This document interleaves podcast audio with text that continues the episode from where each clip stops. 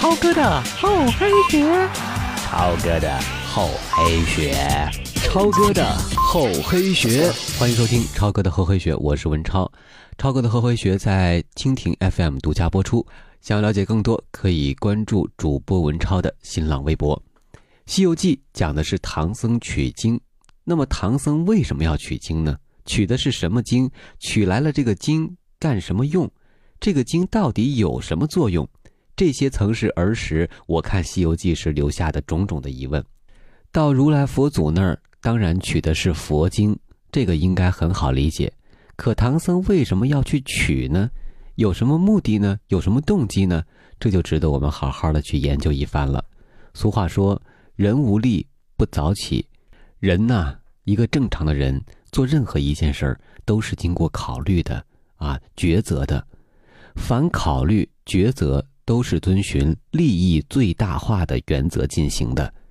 唐僧去西天取经，既然他已经做出了这样的抉择，我们就可以认定这是他的最佳选择。可是他的这个最佳选择却是在极不情愿的情况下做出的。不知道各位在看《西游记》的时候有没有看出来？话说唐朝开国不久，皇帝唐太宗举办了一次旷世规模的宗教活动，叫做水陆法会。举办这场水陆法会，需要选举一名有大德行的高僧来做坛主、主持人，对吧？榜行天下不到一个月，各路高僧云集京师，众人从中选举出了陈玄奘法师。玄奘法师的父亲程光蕊中状元，官拜文渊殿大学士；母亲更牛，是开国元勋殷开山丞相的女儿。标准的高干子弟，太宗皇帝查的他是根源又好，德行又高，于是啊，这个太宗啊就非常喜欢，对他说啊，说果然举之不错，成为有德行、有禅心的和尚。朕赐你左僧纲、右僧纲，天下大禅都僧纲之职。玄奘顿首谢恩，受了大禅官爵。我们来分析一下，根源又好，这是真的；德行又高，这从哪儿说起呢？看不出来呀。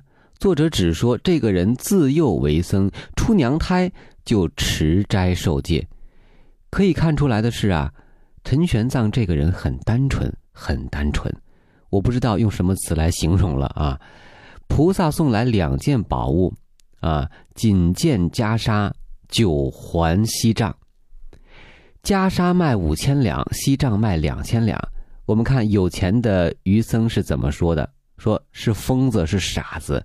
这两件粗物就卖得七千两银子了，穿上身就是长生不老、成佛成祖啊，也值不得这么多钱呀。就连这个皇帝唐太宗也问说：“有什么好处呢？啊，你值这么多，可见挺贵的。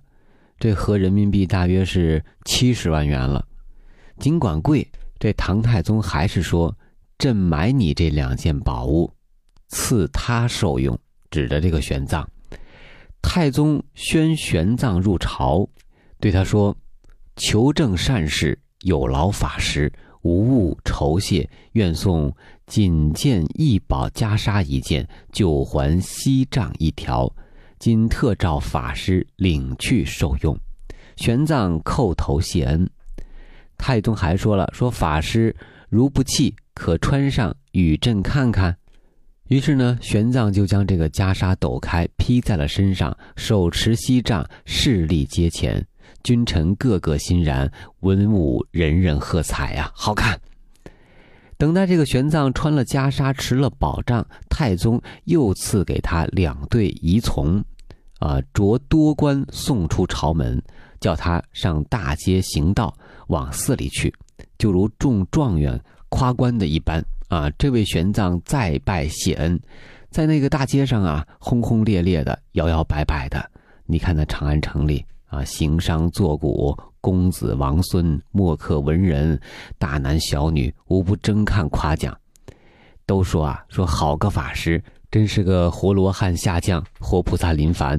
玄奘一直到这个寺里，僧人下塔来迎，一见他披此袈裟，执此锡杖，都说是地藏王来了，个个皈依，侍于左右。玄奘上殿，炷香礼佛，又对众感树圣恩不已。最后啊，这菩萨对太宗皇帝说了：“说你办的这个水陆法会啊，根本就不行。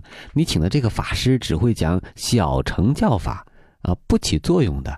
我有大乘佛法三藏才是真经，可以度亡脱苦，受身无坏。”这太宗一听啊，更开心了呀，马上就问说：“那你那个大乘佛法啊，在哪儿呢？”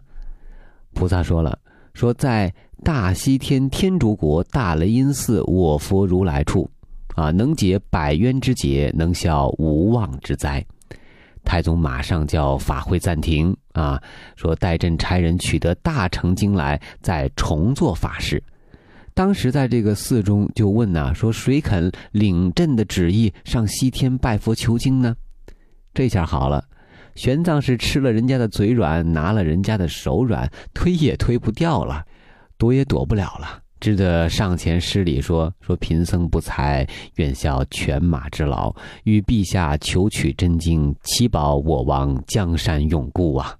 注意，他说的是“愿效犬马之劳，与陛下求取真经”，可见。玄奘法师压根儿都没有取经的愿望与念头，谈不上什么修行，也谈不上什么觉悟，更谈不上什么普度众生了。仅仅只是因为我贪了你的小便宜啊，不得已要还你一个人情，那就只有替你卖一回命了。唐太宗一听非常高兴，说：“法师果能尽此忠贤，不怕路途遥远，跋涉山川，朕情愿与你拜为兄弟。”玄奘再次顿首谢恩，啊，唐王果是十分贤德啊，就去那寺里的佛前与玄奘拜了四拜，口称玉帝圣僧。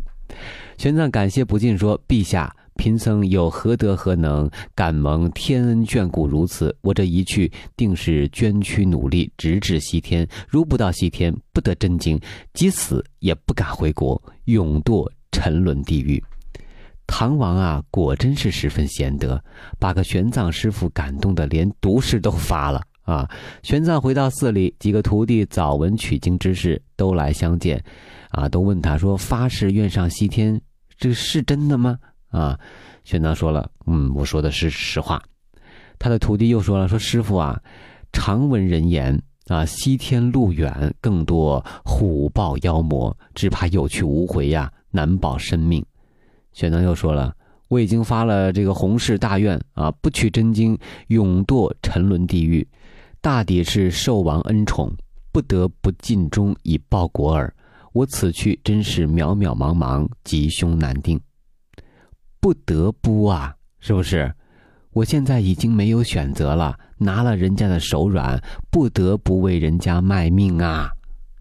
所以说，我们得出一个结论。”不是唐僧要取这个经，而是唐太宗派遣唐僧去帮他取回这个经。薄厚有度，黑白有致，厚黑本就是一套过硬的本领。想要左右逢源，就听超哥的厚黑学。